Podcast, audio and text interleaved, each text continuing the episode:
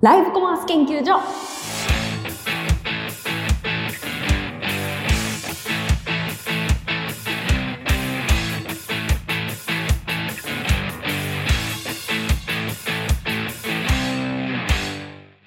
はい。今日も始まりました。日本のライブコマースをハックするポッドキャスト、ライブコマース研究所パーソナリティのりなです。よろしくお願いします。この番組は中国では大盛り上がりしているライブコマース。だけど日本ではまだまだなかなか盛り上がっていかないっていうところに対して、まあ日本ではどうやって盛り上げていけばいいのかっていうことを、ああでもない、こうでもないと考えるポッドキャストコンテンツになっております。さあ、今日はですね、いろいろ考えてみたんですけど、新たな手法、新たでもないんですけど、実はこういう手法がライブコマースにはあるぜっていうところを見せれれば、聞かせられれば というふうに思いますので、そういったテーマで参りたいと思います。本日のテーマはこちら。録画なのにライブ配信プリレコードライブの活用法というわけで、今回ご紹介するのは、プリレコードライブ配信です。えー、これは、まあ、いわゆる収録した動画をライブ配信するっていう手法です。まあ、主にどんなところで用いられているかっていうと、まあ、簡単なところで言うと、アップルのライブイベントですよね。製品発表会9月に行われていますけれども、あれはもう明らかにこう事前に収録して編集されたものが、ある特定の時間にライブ配信されているっていうような状態。まあ、あとは、任天堂の新製品発表会とかも、あの、YouTube とかで、こう、ある時間に情報解禁です、ライブ配信です、みたいなことをやってますよね。これを、まあ、プリレコードライブで収録配信のっていうような形で言うんですけれども、まあ、これについて考えていきたいと思います。まあ、録画したものを配信するのってありなのっていうところからだと思うんですよね、まず。だって、演者が、こう、コメントに対して答えてくれないことに、何の意味があるのみたいなことなんですけど、どっちかっていうとこの録画配信っていうのは、ウォッチパーティー的な、あの、位置づけというか、あの、意味合いがすごく多いのかなっていうふうに思います。まあ、ファンが同じ時間に集って、そのイベントを盛り上げていくっていうことですね。で、そこには条件があって、情報とか、あとはその、情報の、そこには条件があって、情報の希少性。もう一つが、その日時にやる意味の重要性。これがあるもの、この二つがあるものに関しては、すごくこのプリレコードライブっていうのが向いているというふうに思います。情報の貴重性っていうところで言うと、例えば重要な情報の解禁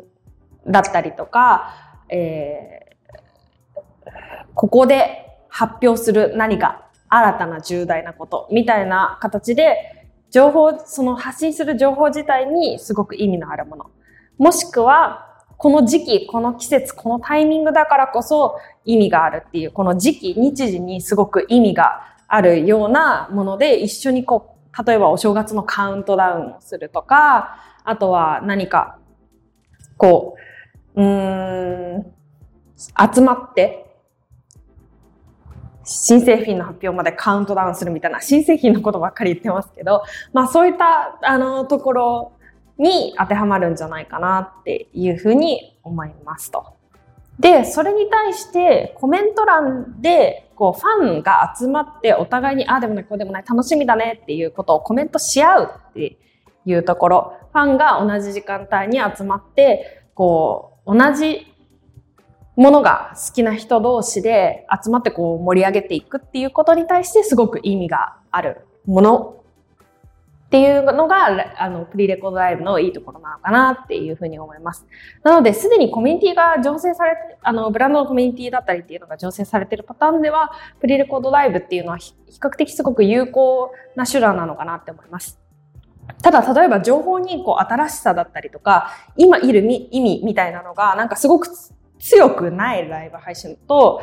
あの、収録にしてしまうと、インタラクティブな、こう、出演者とのやりとりさえもないので、あの、あまりこう、見ようっていうモチベーションが湧かないんですよね。このドキドキワクワク感っていうのが、高ければ高いほど、あの、収録っていうのは全然ある手法の一つなのかなっていうふうに思います。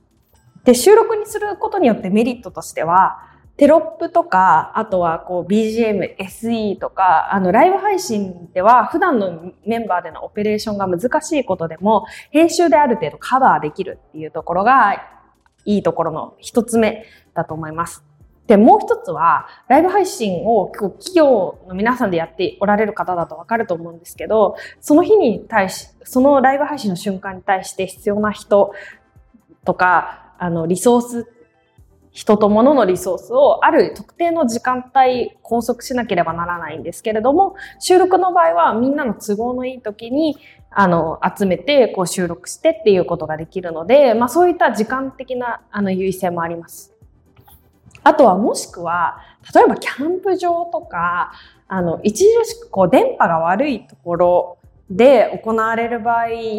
の、行いたい場合のライブ配信に関しては、やはりこう伝えるっていうことの優先度を考える。もしくは普段行けないような場所であるっていうことであれば、まあ情報の希少性っていうところが出てくると思うので、まあそういうことであれば、ぜひ収録したものをこうライブで見る。みたいなあのところっていうのは、あの活用できるポイントなのかなっていうふうに思います。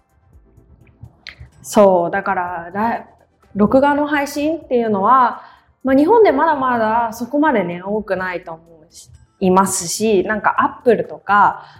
あの、アップルとか任天堂の配信とかを見てしまうと、なんかすごい演出しなきゃいけないんじゃないかなって思うんですけれども、今日冒頭から申し上げている通り、こう情報の希少性が高いものだったりとか、あと今ここでやる意味みたいなのが強いものであれば、まあ、普段のライブコマースと同じぐらいの感じというか、そんなにこう、あの、行々しく編集を加えなくても、うん、いいのかなっていうのはあると思います。で、まあ視聴者がこう参加しやすくなるような工夫だったりとか、まあコメントしやすくなるような工夫だったりとか、そういったところがこう入れて、あの、盛り込めていると、より、あの、収録配信っていうものがいいものになるのかなって思いますね。で、これのちょっと番外編みたいなところで言うと、今、ここまで話していた収録配信っていうのは、まあ、えー、事前に綺麗に収録したものをある特定の時間にライブ配信する。で、当然なんかアーカイブも、もう別に話してるわけじゃないんですけど、残していくみたいな前提のお話をさせていただきましたと。まあ、こういうパターンもあるんじゃないかなっていう、私の今回のこの回での一つの提案としては、一度やったライブ配信っていうのをもう一回再放送するっていうのもありなんじゃないかなっていうふうに思ってます。で、その再放送なんですけども、えー、再放送、アーカイブもあるのに再放送だと、あんまり意味ないじゃないですか。まあ、偶然、こう、訪れた人に対しては、確かにアーカイブよりライブになってた方がアプローチできるっていうのはあるんですけれども、まあ、ブランドが何度も積極的に告知する意味みたいなところがなくなっちゃいますよね。なので、私の、これは提案なんですけど、まあ、アーカイブ残しません。残さないけど価値のある情報を提供してできるような配信の場合にアーカイブは残しません。でもこれは、えー、再放送が3回ありますと。何曜日何時から、何曜日何時から、何曜日何時からです。みたいな感じで、えー、やっていただくと、それぞれの配信会をライブで見る必然、必要性っていうのが出てくると思うんですよね。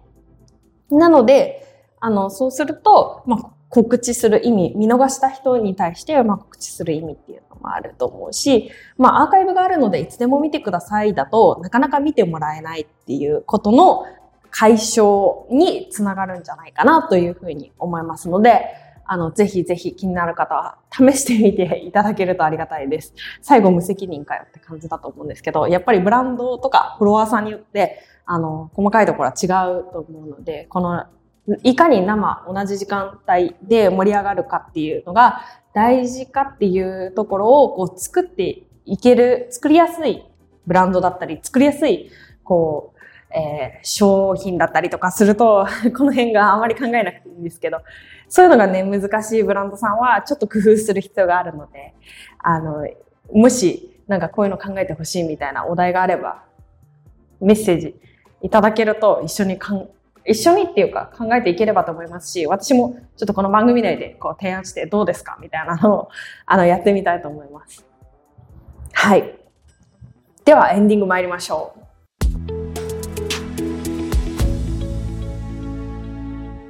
はい。というわけで、今回初めて、あの、プリレコードライブで、録画配信についてやってまいりましたけど、いかがでしたでしょうか？まあ、録画配信、まあ、何度も言う通り大事なのは、この、この時間帯、季節に配信することがすごく重要だっていう時期の問題と、あとは内容の希少性みたいなところ、あの、新商品だったり、情報解禁だったりとか、あ何か発表のタイミング、普段は見れない場所の公開とか、それ、その情報自体にすごく価値があるかっていうところ、ここの、あの、2要素が加わったところで、あの、発揮、いいパフォーマンスを発揮できる、あの、方法なのかなっていうふうに思います。で、もう一つ運営側のサイドからすると、あの、リソースの削減っていうところにも、あの、つながるかと思いますので、ぜひぜひ、あの、気になる方は、まあ、一旦ね、まあ、ここまでしっかり設計できてなくてもいいんで、まあ、チャレンジしてみる、運用してみるっていうことが、まず大事かと思いますので、ぜひ挑戦してみて、あの、感想とかいただけると、あの、嬉しいです。というふうに思います。はい。というわけで今日もこんな感じで終われればと思いますけれども、この番組は Apple Podcast、Amazon Music、Google Podcast、Spotify 他各種プラットフォームで配信しております。また YouTube もありますので、ぜひ、ぜひライブコマース研究所と検索して、フォロー、チャンネル登録みたいなのをしていただけると本当にありがたいです。まあそうじゃなくても帰ってきていただいて再生していただけるだけで私はもう涙が出るぐらい嬉しいのであの全然いいんですけどね。はい。でも登録してもらえると嬉しいです。私の告知を待たずにあのフォローしてると通知が来ますので皆さんぜひよろしくお願いします。というわけで、えー、今回も終われればと思います。ではまた!